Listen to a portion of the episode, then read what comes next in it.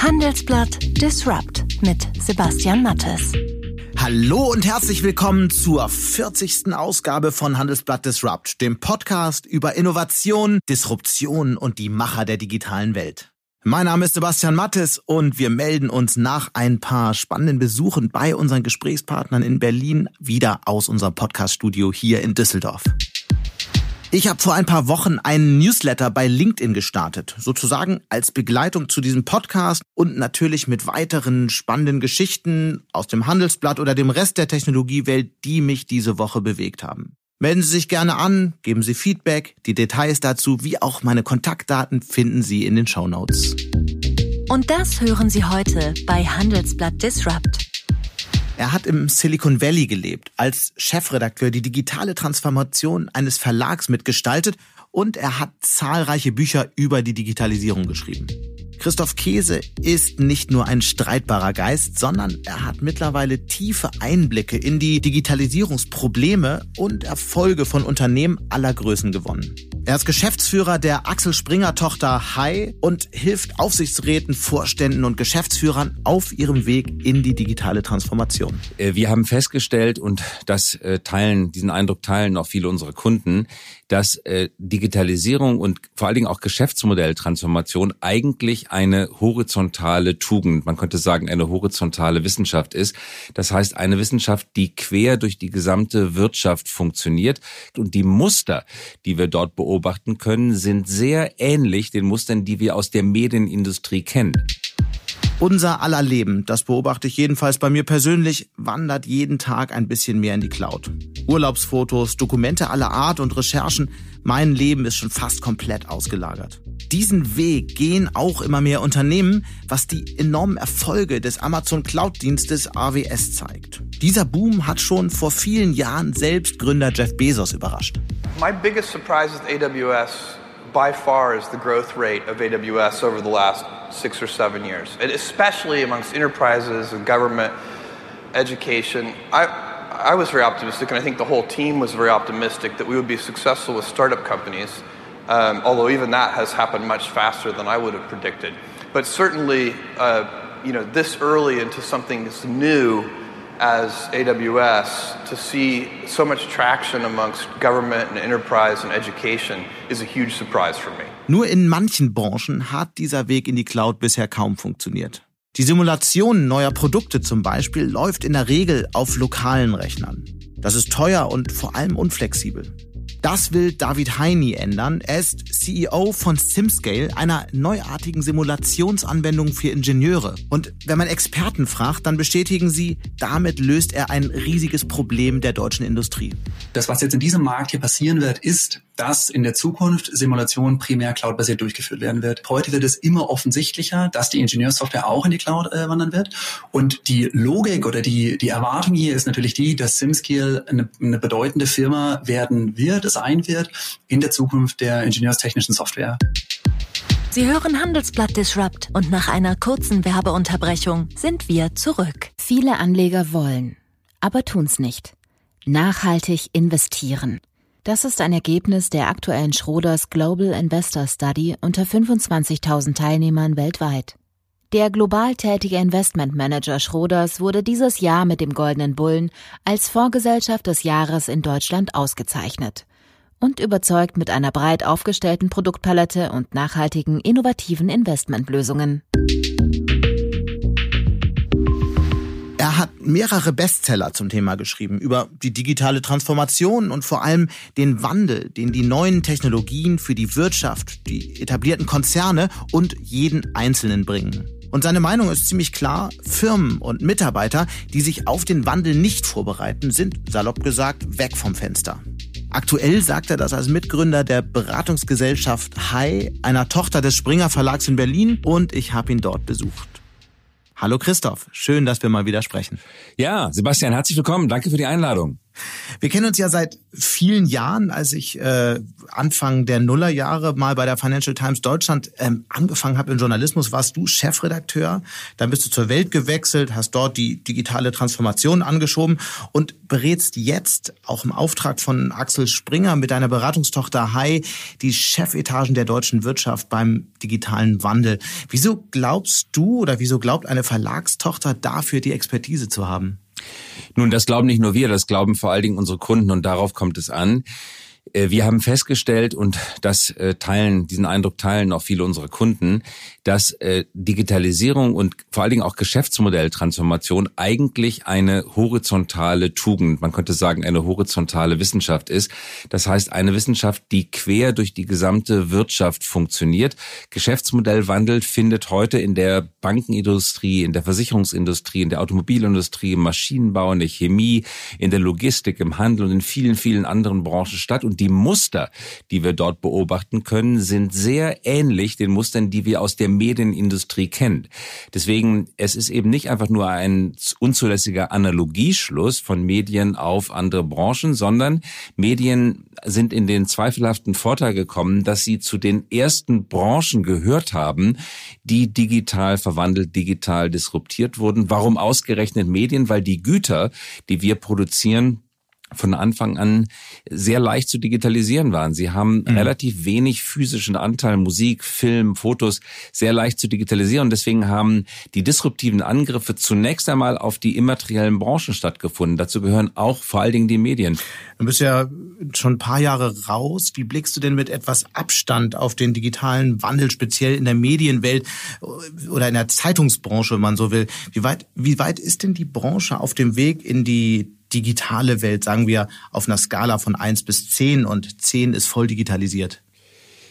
Ja, also das wäre jetzt übertrieben, wenn man sagen würde, dass die Branche, die gerade die äh, Nachrichtenbranche die zehn erreicht hätte. Das kann man sicherlich nicht sagen, sondern äh, manchmal ist sie noch bei drei. Manche Unternehmen haben sich zur fünf weiterbewegt, aber es gibt auch viele Unternehmen, die schon eine acht, neun oder auch teilweise eine äh, zehn erreicht haben. Zehn will man ja vielleicht gar nicht unbedingt erreichen, weil man ja das alte Geschäftsmodell der bedruckten Medien weiter pflegen möchte. Zehn würde ja bedeuten, es gibt nur noch digital und überhaupt kein gedrucktes Geschäftsmodell mehr. Dafür gibt's äh, eigentlich gar keinen Anlass, weil äh, sich tatsächlich äh, analoge Medien auch noch lohnen können. Aber Unternehmen wie zum Beispiel Axel Springer, aber auch viele andere Unternehmen, nehmen wir die New York Times als Beispiel, haben sich sehr stark in diese Richtung entwickelt. Aber die Spanne äh, ist breit und wir sprechen ja immer so gerne von Legacy-Unternehmen, also Unternehmen, die aus der Vergangenheit kommen und neben vielen äh, Tugenden auch Ballast mit sich herumtragen. Und diese Legacy-Unternehmen tun sich oft schwer, die Geschwindigkeit mitzugeben, mitzugehen, die der Markt von außen vorgibt. Und mhm. wenn man diese Geschwindigkeit nicht mitgeht, fällt man unweigerlich im direkten Vergleich ein Stück weit zurück.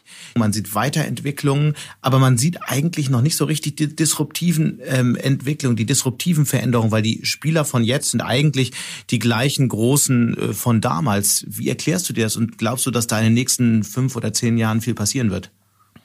In Deutschland. Auf der, das ist absolut genau. richtig beobachtet für Deutschland. Das gilt aber für die meisten anderen Länder nicht. Was stattgefunden hat, wenn man die Welt als solche in den Blick nimmt, ist eine Kreativexplosion. Die Digitalisierung hat das in unserem Sektor getan, was sie auch in vielen anderen Branchen ge gemacht hat. Sie hat die Eintrittsbarrieren gesenkt und sie hat vielen Menschen, die kreativ sind, die Ideen hatten, die handlungswillig waren, die Möglichkeit gegeben, mit neuen Produkten an den Markt zu kommen. Und diese kreative Explosion hat dazu geführt, dass eine bunte Blumenwiese entstanden ist von Vielfalt und Farbigkeit, wie wir sie vorher im Printzeitalter in dieser Form nicht kannten. Das heißt nicht automatisch, dass immer alles gut ist, gar, gar keine Frage. Ich glaube, man kann mit Fug und Recht sagen, dass vieles von dem Schlechtesten, was heutzutage geschrieben ist, also qualitativ Schlechtesten, was heutzutage geschrieben wird, im Internet erscheint, aber auch sehr viel von dem Allerbesten, was heutzutage erschrieben, mhm. geschrieben wird, erscheint im Internet. Die Spannbreite ist breiter geworden, die Kreativität, die Vielfalt, das ist eigentlich ein zu begrüßender Effekt.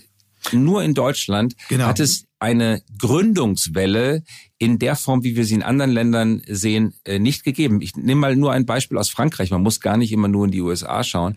In Frankreich hat ein Le Monde-Redakteur, der der Meinung war, dass Le Monde nicht ausreichend digitalisiert war, eine eigene digitale Zeitung, die eigentlich nach digitalen Maßstäben vergleichsweise konservativ gemacht ist, aber sehr links ausgerichtet ist, also ein bewusst linkes digitales Blatt, so eine Art Taz in digital.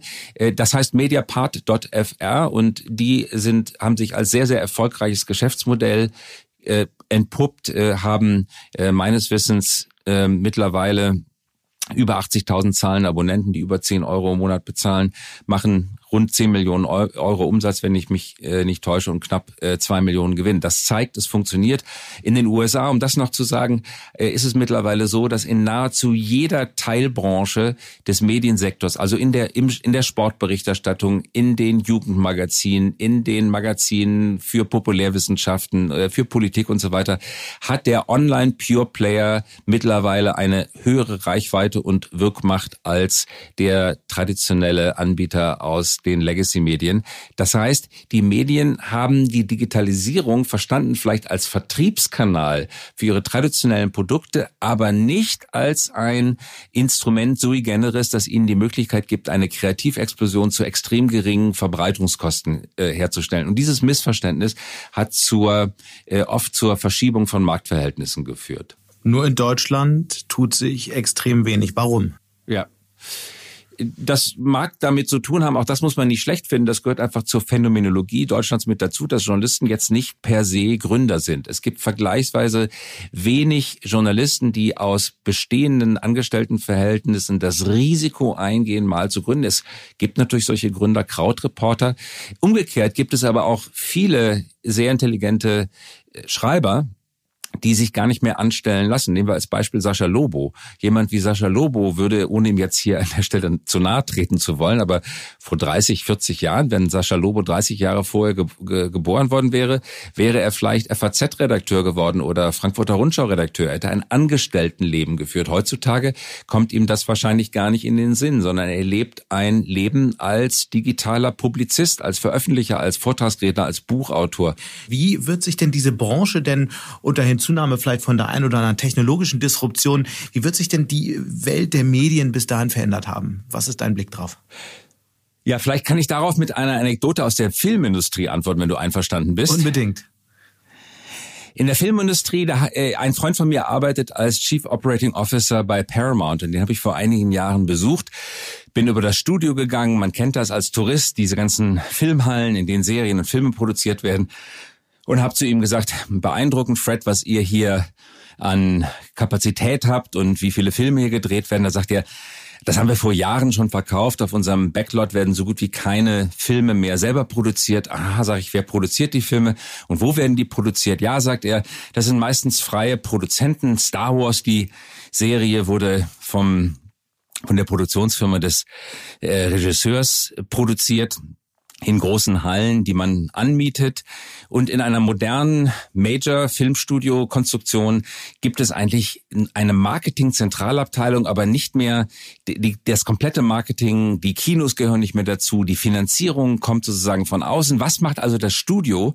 Das Studio organisiert vergleichsweise schlank aufgestellt mit wenigen hundert Mitarbeiterinnen und Mitarbeitern das gesamte Ökosystem, das notwendig ist, um einen Film zu ermöglichen. Und wenn wir das jetzt mal vergleichen mit der Topografie eines Filmstudios von vor 100 Jahren zu Charlie mhm. Chaplins Zeit in United Artists, da war es damals so, dass jeder buchstäblich bei dem Studio angestellt war. Der Drehbuchautor, der Beleuchter, der Regisseur, der Kameramann, der Schauspieler, der Kostümspezialist, alle waren bei dem Studio angestellt. Das hat sich im Laufe von 100 Jahren vollständig in das Gegenteil verkehrt. Das Studio ist eine Plattform geworden und ein Studio ist genauso erfolgreich wie die Kreativen, die aber außerhalb sind und frei frei sind, gebunden werden können und die besten Filme bei dem Studio machen. Ich glaube, einen ähnlichen Weg wird mit etwas Zeitverzögerung auch das Verlagswesen gehen. Die Herausforderung von Verlagsmanagern der Zukunft ist es, die besten Kreativen auf einer Vielzahl von ähm, Methoden an sich zu binden und ihnen die Chance zu geben, sich frei zu entfalten, kreativ und unternehmerisch. Wir sprechen über die Zukunft, wir sprechen darüber, wie digitale Disruptionen die Branchen verändern werden. Das machst du ja mit vielen äh, Geschäftsführern von Mittelständlern, mit Vorständen von Konzernen. Was sind denn da so die äh, größten Themen, die größten Fragen, die im Moment auf dich zukommen? Die wichtigste Frage ist natürlich, wo geht meine eigene Branche hin? Diese Frage treibt jeden um. Und diese Frage ist auch völlig berechtigt, äh, weil sich in sehr vielen Branchen sehr viel ändert und es ändert sich eben nicht nur die Aufgabenstellung einer Branche, sondern auch der Zuschnitt einer Branche. Mhm. Wir sprechen ja oft von der digitalen Entbündelung. Digital entbündelt viele Geschäftsmodelle. Nehmen wir zum Beispiel wieder das Beispiel Medien. Früher bestand Zeitung machen aus Schreiben von journalistischen Artikeln, aus dem Vermarkten von Anzeigen und aus dem Abdrucken von Kleinanzeigen. Das war ein Geschäftsmodell. Heutzutage sind das drei unterschiedliche Industrien geworden, die so gut wie nichts mehr miteinander zu tun haben. Das ist einerseits eine B2C-Industrie, in der wir arbeiten, nämlich Inhalte zu äh, veröffentlichen, herzustellen und sie an das Publikum B2C zu verkaufen.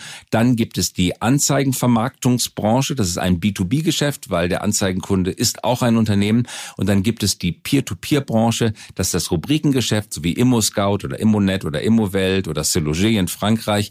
Das könnte man als ein Peer-to-Peer-Geschäftsmodell äh, zeigen. Ein zweiseitiger Markt, eine Plattform, auf dem der Verlag nicht mehr selber produziert, sondern der Anbieter die Plattform sozusagen organisiert.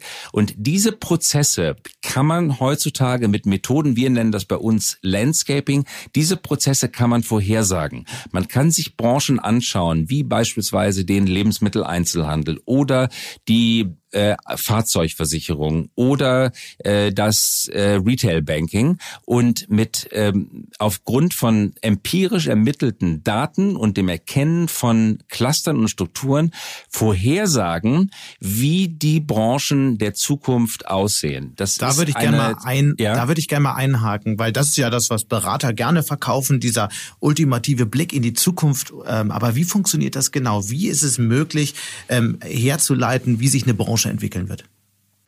Ja, ähm, äh, auf, auf zwei auf zwei Wegen. Das der, der eine Weg, der, der eine Weg, den bezeichnet man im Englischen gern mit dem Wort First Principle. Im Deutschen würde man sagen durch das deduktive Ableiten. Deduktion bedeutet das Herleiten des Speziellen aus dem Allgemeinen. Das heißt, man nimmt Grundprinzipien mhm. und leitet aus den Grundprinzipien das Spezielle ab. Also ein Beispiel kann der, kann das, können alle Autos in alle Zukunft mit Benzin oder Diesel betrieben werden? Antwort ist nein, weil so viel Benzin und Diesel gibt es nicht und die Erde verträgt nicht, dass wir so viel CO2 emittieren. Also muss es Elektroautos geben. Das ist sozusagen eine deduktive Ableitung eines allgeme aus einem allgemeinen Prinzip. Das ist der eine Weg. Der andere Weg ist ein sehr datengetriebener Weg.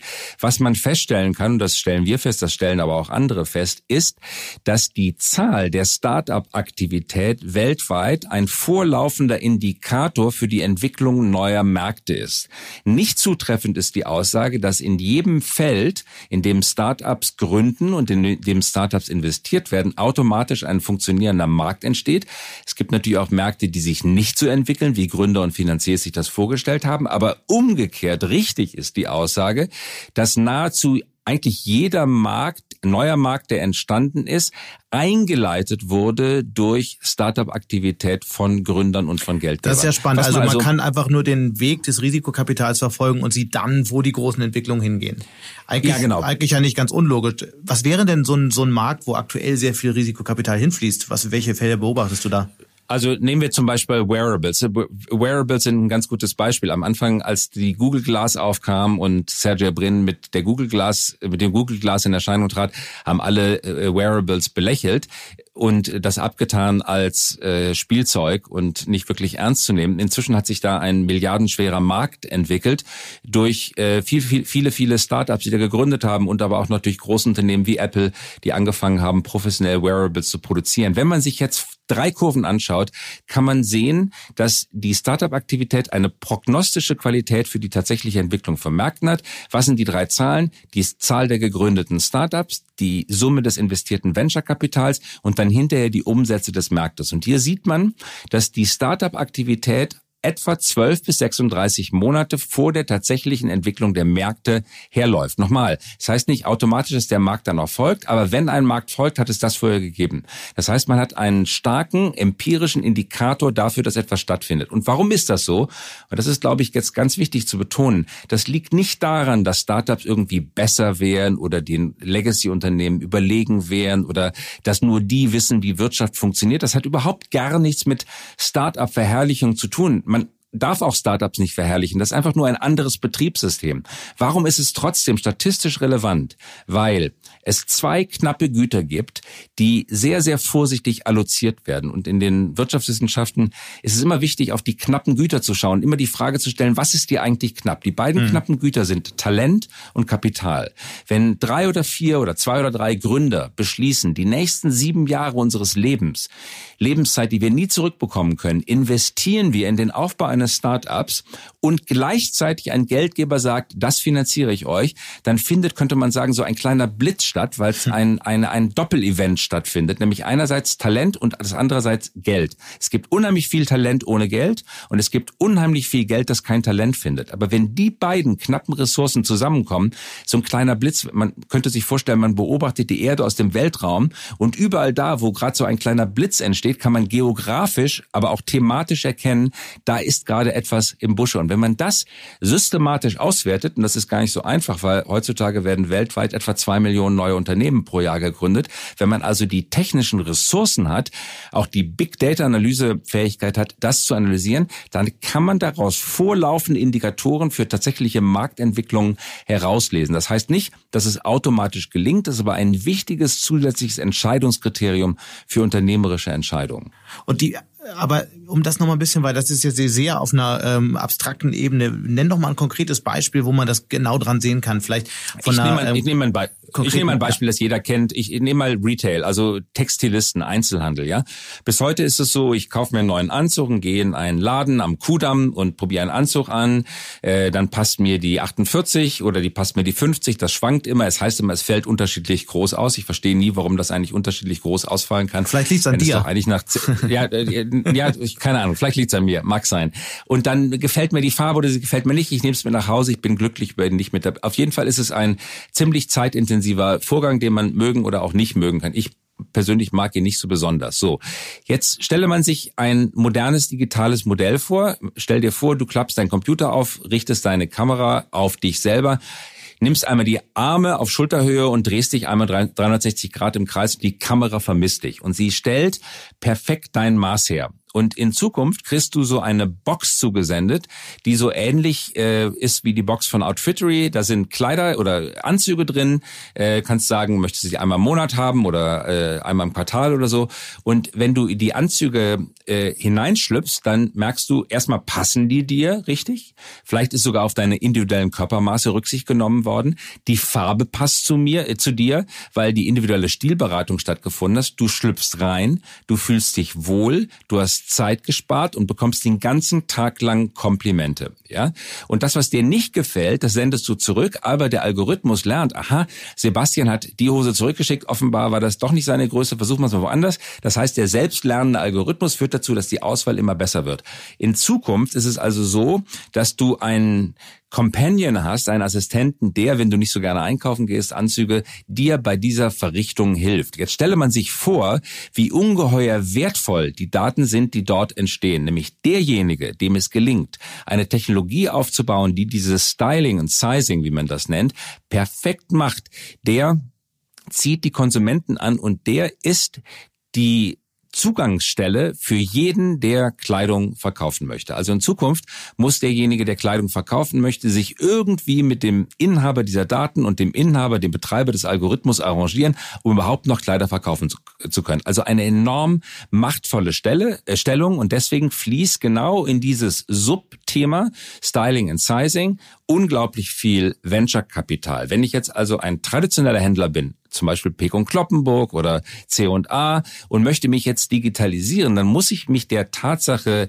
ähm, der muss sich der Tatsache ins Gesicht schauen, dass es viele Investoren gibt, die nur auf dieses eine kleine, schmale Thema mit sehr viel Geld und sehr viel guten Leuten sozusagen investieren. Und keiner weiß, ob die erfolgreich sein werden. Aber wenn sie erfolgreich sind, sind das die Gatekeeper für meine künftigen Umsätze. Hast du denn das Gefühl, dass die Chance jetzt schon genutzt wird? Also das müssen dann ja nicht nur die Startups erkennen, sondern auch die Unternehmen, die investieren in diese Felder, die Risikoinvestoren, die ihr Geld geben. Ist das schon angekommen? Noch nicht überall, aber doch schon an wichtigen Stellen. Wenn wir beispielsweise schauen mal auf Lanxess, den Spezialchemieproduzenten, äh, Hauptzentrale in Köln. Lanxess hat eine Chemiehandelsplattform aufgebaut, Chemondis, äh, die doch in den ersten Monaten oder mittlerweile kann man glaube ich sagen Jahren äh, ihrer Existenz erhebliche Umsätze auf sich zieht und sich äh, schon als eine der führenden Chemiehandelsplattformen etabliert hat. Oder nehmen wir als Beispiel Klöckner mit seiner äh, Handelsplattform, die mittlerweile über 30 Prozent der Konzernumsätze bei Klöckner auf die Plattform gezogen hat. Nicht jede Plattform ist erfolgreich, logischerweise. Plattformen bedienen zweiseitige Märkte. Es ist immer wichtig, es so zu organisieren, dass Angebot und Nachfrage sich gegenseitig aufschaukeln in der Hoffnung, dass dann ein Netzwerkeffekt einsetzt und es vielleicht sogar am Ende zum Monopol konvertiert, so wie viele B2C-Plattformen das schaffen.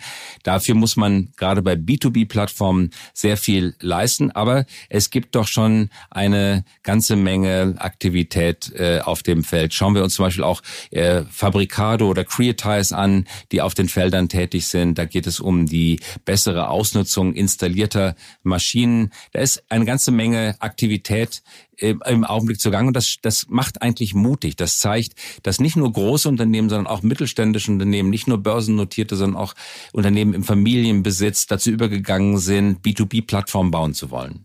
Wir haben hier bei Handelsblatt Disrupt immer wieder über Studien gesprochen, die versuchen zu messen, wie digital ist eigentlich sind die deutschen Unternehmen. Und das sind ja schon dramatische Entwicklungen. Jetzt mal so in zwei, drei Sätzen. Wie weit ist denn nun die deutsche Wirtschaft aus deiner Sicht wirklich?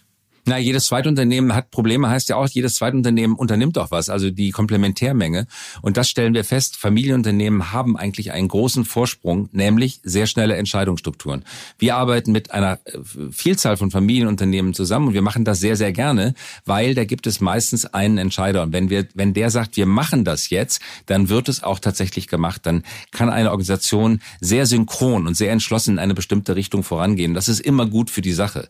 Da haben Familienunternehmen Unternehmen einen großen Vorteil gegenüber großen börsennotierten Konzernen und übrigens auch gegenüber Startups, weil Familienunternehmen haben das, was man als Domain Knowledge bezeichnet. Sie verstehen etwas von der Branche, in der sie tätig sind. Und wenn man diese Fähigkeit, Domain Knowledge Mut zur Digitalisierung, Mut, sein Geschäftsmodell in Frage zu stellen, ein neues Geschäftsmodell zu etablieren, mit den Ressourcen bündelt, die ein existierendes Unternehmen hat, die immer größer sind eigentlich als die Ressourcen eines Startups, das noch in der Verlustzone kämpft, dann hat ähm, das Unternehmen eigentlich große Chancen. Wir nennen das Unfair Advantage. Das heißt, du also, glaubst, es wird schon äh, werden mit der deutschen Wirtschaft? Nein, das wird, das wird dann was werden, wenn die Chefs das machen. Wir haben, ich kenne, ich persönlich kenne ein, keinen einzigen Fall, wo ein Unternehmen es hinbekommen hat, wenn die Chefs es nicht selber zur eigenen Sache gemacht haben. Es gibt auf diesem Feld keine Revolution von unten. Es gibt nur eine Revolution von oben. Wenn aber die Chefs sagen, wir wollen das, wir ziehen das durch, wir erfinden uns neu, wir haben da Lust drauf, wir glauben daran, wir schaffen das, dann kann es auch wirklich gelingen. Und das ist eigentlich das Gute, das Mutmachende dabei, weil der digitale Erfolg, um es in einem Satz auszudrücken, ist eine Funktion des Willens mhm. und von nichts anderem. Du hast ja oder du hältst nicht nur hunderte Vorträge pro Jahr, sondern du hast auch schon eine ganze Reihe sehr erfolgreicher Bücher geschrieben. Silicon Valley, Silicon Germany und Disrupt Yourself war, glaube ich, dein letztes. Gibt es so eine zentrale Erkenntnis, die du in den Büchern versuchst zu transportieren? Neugierde, aufgeschlossen sein, Mut, vor der Welle schwimmen wollen, selber gestaltend bleiben, in dem eigenen Satz das Subjekt sein, nicht das Objekt. Ich persönlich habe einfach gar keine Neigung dazu, das Objekt zu sein. Ich fühle mich äußerst unwohl. Ich leide unter Kontrollverlust, wenn ich das Gefühl habe, andere bestimmen mich. Da äh, das ist echt eine Schwäche oder kann es auch sagen eine Stärke. In dem eigenen Satz ein Subjekt sein zu wollen, das finde ich das absolut entscheidend. Und das kann man sein. Man kann andere, äh, man kann Sachen gestalten, wenn man sich vornimmt, äh, selber Ajour zu sein. Äh, Arthur Rimbaud hat das mal so wunderbar ausgedrückt mit seinem Wahlspruch Il faut être absolument modern. Und ich glaube, darum geht es, absolut modern zu sein. Und das ist völlig unabhängig vom Lebensalter. Ich kenne 80-Jährige, die sind moderner als 20-Jährige. Und schon eine Idee fürs nächste Buch? Ja, ich, ich arbeite gerade an einem, ich habe gerade die Arbeit an einem neuen Buch begonnen. Okay. Der Arbeitstitel ist First Principle. First Principle finde ich erstmal ein wunderbarer Ausdruck und das ist der englische Ausdruck für deduktives Denken. Und das Buch handelt von Denkfehlern und der Vermeidung von Denkfehlern. Was sind denn so typische Denkfehler, die Unternehmen machen, wenn es um die Zukunft äh, geht, um, um die Veränderung, digitale Veränderung vielleicht? Also der typischste aller Denkfehler ist der Analogieschluss. Der Analogieschluss bedeutet, von dem, äh, von dem Speziellen auf das Spezielle zu folgern. Also, das Dieselauto hat sich in der Vergangenheit gut verkauft und deswegen wird es sich in der Zukunft wieder verkaufen. Ja, Das kann sein, das muss aber nicht sein. Analogieschlüsse stellen Wahrscheinlichkeiten her, aber keine Gewissheiten. Äh, das ist der typische Fehler, ja, dass man sozusagen die Vergangenheit extrapoliert und glaubt, damit könnte man eine Aussage über die Zukunft treffen. Und wenn es dann tatsächlich so kommen sollte, was ja nicht ausgeschlossen ist, mhm. halt nur eine Wahrscheinlichkeit, dann fühlt man sich bestätigt. Bloß der Schluss ist trotzdem nicht wirklich zwingend äh, notwendig oder nicht zwingend zulässig.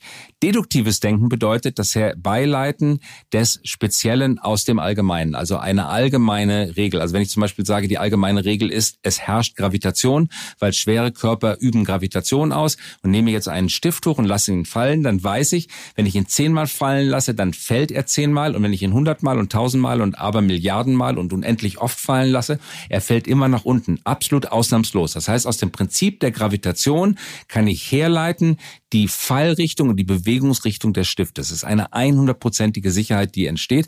Das ist jetzt Physik, aber das ist genauso zulässig bei ähm, in wirtschaftlichen Zusammenhängen. Das ist äh, Deduktion.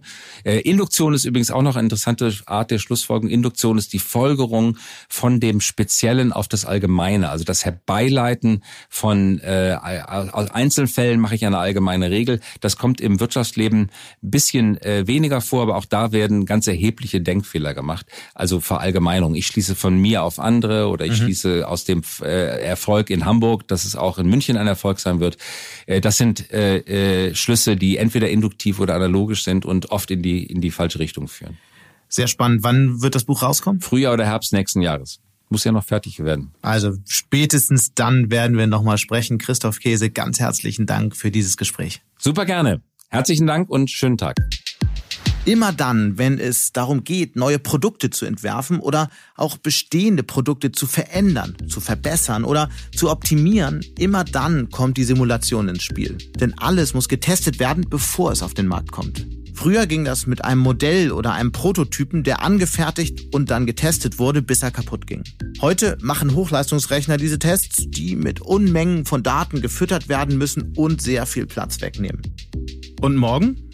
David Heine, CEO der Firma SimScale, hat eine cloudbasierte Lösung für Ingenieure entwickelt, damit sich niemand mehr einen Superrechner in den Keller stellen muss.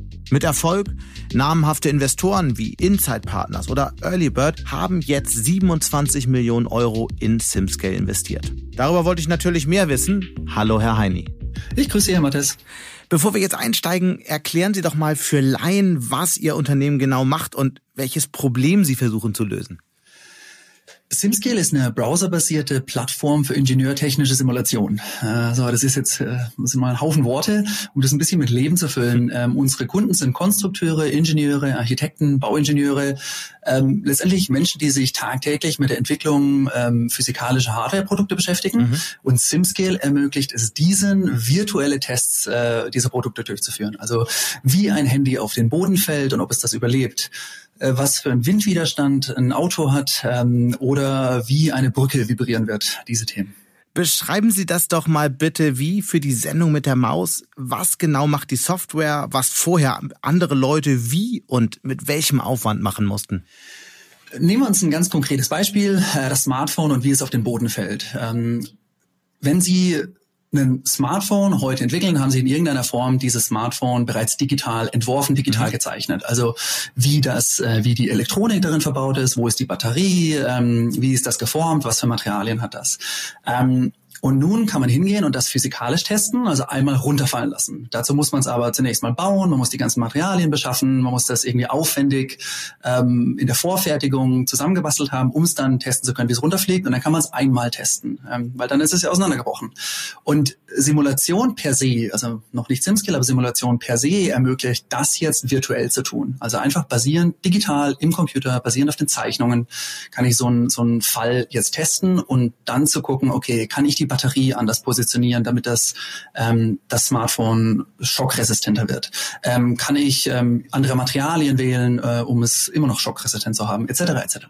Und in der Vergangenheit, vor SimSkill, hat man dazu Höchstleistungsrechner gebraucht, man musste sich sehr viel Hardware in den Keller stellen, ähm, teure Software anschaffen, um dann Ingenieure langwierig darauf äh, zu trainieren, um das dann tun zu können. Und SimSkill ist eben jetzt die erste cloud-basierte Simulationsplattform, die eine solche Simulation komplett im Browser ermöglicht. Also ich mache einfach ähm, meinen Browser auf und kann dort von meinem Smartphone-Design bis hin zu den eigentlichen Testergebnissen alles durchsimulieren. Da werden jetzt möglicherweise kleinere Ingenieursbüros genauer zuhören. Was heißt das eigentlich für die? Äh, können die auf einmal Dinge tun, die sie vorher nicht tun konnten? Und entsteht dadurch bei ihnen vielleicht mehr Raum für Kreativität? Das zumindest mögen, also so denken wir gerne über uns, ja, und sehen das letztendlich auch in unserem Kundenstamm. Ähm, wir haben einen großen Teil unserer Kunden, wo ähm, ja, das sind kleinere Ingenieurbüros, ähm, oftmals auch äh, Hardware-Startups, die in irgendeiner Form ein, ein neues Produkt entwickeln. Und für diese Art Firma war natürlich vorher, war das eine große Hürde, jetzt Höchstleistungsrechner Hardware anzuschaffen, diese Software anzuschaffen, jemanden zu trainieren etc. Sehr schwierig. Und mit SimScale ist es letztendlich ein paar Klicks jetzt entfernt und ich kann anfangen, virtuelle Prototypen zu testen. Und so sehen wir eben Beispiele wie, äh, sei es eine, eine Kleinstturbine für den, für den Vorgarten oder ähm, Innovation im Bereich, ähm, wir haben eine, eine, Firma als Kunde, die den Bus neu denkt, ähm, etc. etc. Also da sehen wir, da kriegen wir oftmals spannende Projekte mit. Äh, leider dürfen wir meistens einfach auch nicht über die reden. Von daher bleibt es an der Stelle mal bei den zwei Beispielen. Aber trotzdem frage ich mich, was macht man mit einer Kleinstturbine im Vorgarten?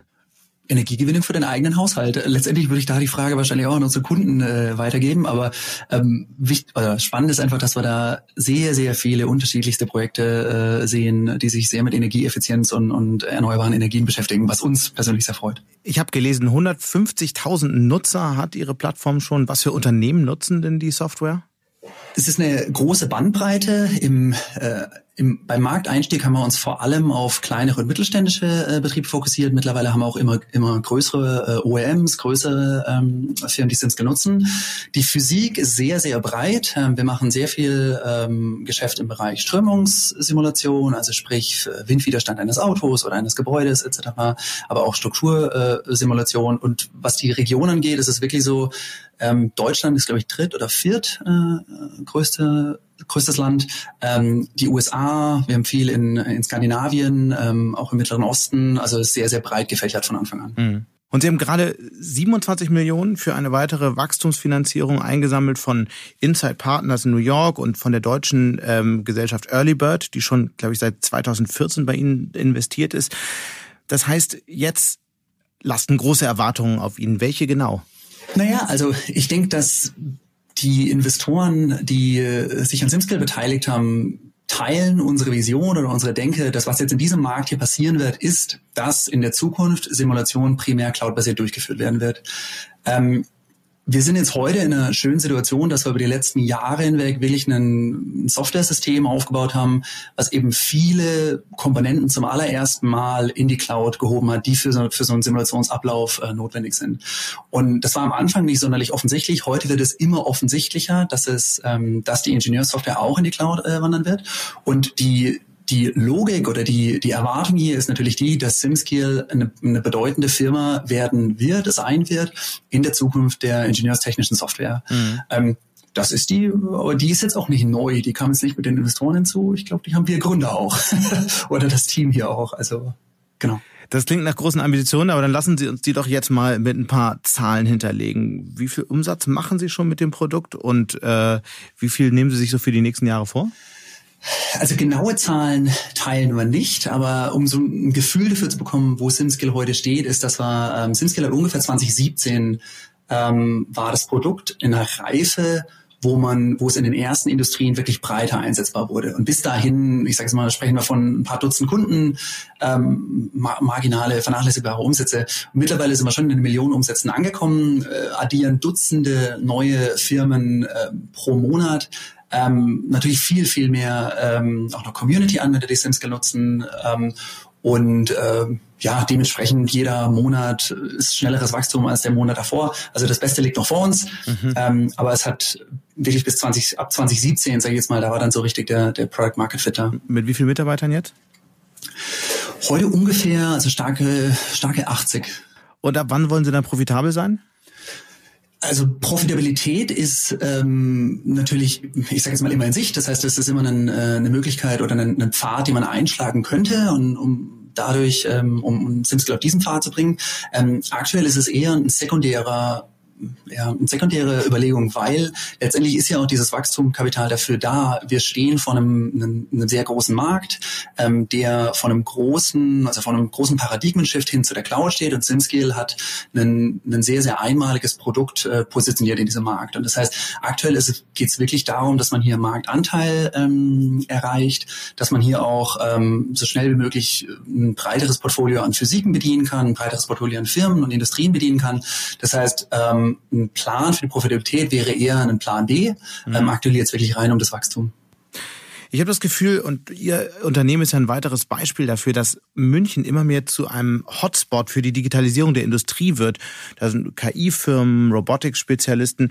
Wie erklären Sie sich, dass in dem Feld so viel in München passiert? Das ist eine gute Frage, weil letztendlich lebt man ja auch immer so ein bisschen in dieser Blase und sieht das von innen. Also unsere Perspektive ist natürlich, wir kommen von dieser Hochschule und haben natürlich auch sehr profitiert vom Umfeld von der Hochschule, von der Hochschule an sich. Ähm, es gibt zahlreiche Gründeinitiativen drumherum. Ähm, es gibt sehr viel, ich sage jetzt mal so ein, so ein Support-Netzwerk, ähm, von dem auch wir äh, profitiert haben. Das dann irgendwie in Verbindung mit der Industrie, die hier liegt, etc. Also das sind alle sehr naheliegende ähm, Gründe, die dazu geführt haben, aber ich, ich stimme Ihnen zu. Ich finde es ja absolut toll und faszinierend zu sehen, in welchen Bereichen hier überall Innovation stattfindet.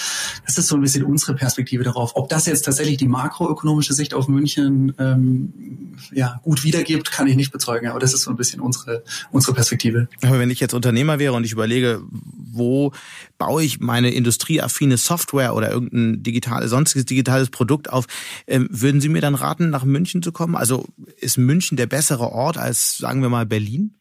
Ich fange so an, ich habe noch nirgendwo anders eine Firma gegründet als hier äh, und dementsprechend, ich kann Ihnen auf keinen Fall abraten äh, von München, ähm, um so eine Firma aufzubauen. Letztendlich, aus unserer Perspektive sehen wir hier äh, so ein, so ein Mix aus. Auf der einen Seite hat man ähm, die VC-Branche gut entwickelt hier, also man hat Risikokapital, ähm, ist nah am Risikokapital, man ist nah an einer tollen Hochschule, man ist nah an vielen Industrieunternehmen, an vielen großen Industrieunternehmen, auch Multinationals, die hier sind. Und das macht einen guten Mix für die, für die Gründung von so einer Firma, das auf jeden Fall. Mhm. Gibt es eigentlich eine digitale Simulation, die Sie auf Ihrer Plattform besonders überrascht hat? Irgendwas, äh, was so vorher möglicherweise überhaupt nicht denkbar war? Ich würde nicht sagen die eine, aber was, wofür wir hier eine große Passion haben und da auch immer den Kunden einfach sehr, sehr angetan sind ähm, bei diesen Projekten sind, wir haben zahlreiche Projekte, wo es wirklich um Energieeffizienz geht, um Energieeffizienzsteigerung und wirklich das Industrieübergreifend. Also Science, ähm, Klimaanlagen, die nun energieeffizienter Gebäudekühlung und äh, Heizung äh, leisten sollen. Oder mhm. wir haben zahlreiche ähm, neuartige Turbinenarten, seien es jetzt ähm, Tidal Turbines oder Wasserturbinen oder äh, dergleichen, wo man einfach, wo wir in der schönen Situation sind, ähm, Dutzende, vielleicht sogar Hunderte dieser Projekte nah sehen zu dürfen. Ähm, und ja, wo es einfach toll ist, einen kleinen, einen kleinen Beitrag zu leisten zu können. Und gibt es so die eine Simulation, über die Sie, sich mit Freunden vielleicht abends beim Glas Bier auch ein bisschen lustig machen? Nö, lustig machen würde ich es nicht sagen, aber es gibt auf jeden Fall mal so die ein oder andere, äh, wo, wo geschmunzelt wird. Also wir haben ähm, mit der ähm, beispielsweise im Bereich Consumer Goods, das hat dann immer einen professionellen Namen, haben wir auf jeden Fall äh, Klospülungen, die ausgelegt werden, weil es da ja auch darum geht, dass man mit möglichst wenig Wasser ähm, eine möglichst effiziente Reinigung äh, der Toilette hinbekommt, was also ein ernsthaftes Ingenieursthema ist. Aber es ist natürlich dann schon lustig, ähm, die Spülung dann tatsächlich in, in vollen Farben und äh, dynamisch äh, simuliert zu sehen. Das äh, ja, ist dann mal eine gute Story auf jeden Fall. Wo sehen Sie denn Ihr Unternehmen in fünf Jahren? Was haben Sie sich so vorgenommen? Was ist die Vision? Wir gehen davon aus, also heute nutzen ungefähr einer aus 25 bis einer aus 20 Ingenieuren haben Zugriff auf Simulation. Äh, wir sind der Meinung, dass in äh, fünf bis zehn Jahren Simulation ein Standardwerkzeug in der technischen Produktentwicklung äh, sein wird. Und wir werden alles dafür tun, dass SimSkill natürlich das, die Software hierzu ist. Ähm, also idealerweise, dass es in den Universitäten bereits gelehrt wird, am besten schon in den Schulen. Ähm, und das natürlich auch Unternehmens industrieübergreifend ähm, Zugriff äh, oder diese Software nutzen. Das ist ganz klar die Vision, die wir uns hier gesetzt haben. Das klingt ja fast nach einem etwas größenwahnsinnigen Plan. Warum glauben Sie, dass das klappen wird? Naja, letztendlich arbeiten, oder bin ich mir sicher, dass da viele andere Firmen dran arbeiten. Das ist ein, das ist ein großer Markt. Da gibt's äh, etablierte Softwarehersteller, die vielleicht noch nicht in der Cloud sind, aber sicherlich irgendeinen Plan in der Schublade haben. Aktuell sind wir mit SimSkill ähm, sehr haben wir einen großen Vorsprung hier, sowohl technisch als auch was, ähm, was äh, die Umsätze angeht. Das heißt, wir sind hier in einer sehr, sehr guten Situation, werden alles dran setzen. Ähm, am Ende wird der Markt der Richter sein, ob, ob sich diese Vision ähm, erfüllt oder nicht. Aber das dann sprechen wir am besten nochmal in fünf Jahren darüber. Wir sind sehr gespannt und werden das weiter verfolgen. Ganz herzlichen Dank und bis in fünf Jahren. Ich danke Ihnen auch. Tschüss. Und das war's dann auch schon wieder mit Handelsblatt Disrupt. Ich freue mich übrigens über Kommentare in unserer LinkedIn-Gruppe, zu der ich Sie hiermit herzlich einladen möchte. Sie können mir natürlich auch jederzeit eine Mail schreiben. Alle Details dazu finden Sie in den Show Notes. Danke an dieser Stelle auch für die Unterstützung von Alexander Voss und Migo Fecke und Regina Körner von professionalpodcast.com, dem Dienstleister für Strategieberatung und Podcastproduktion.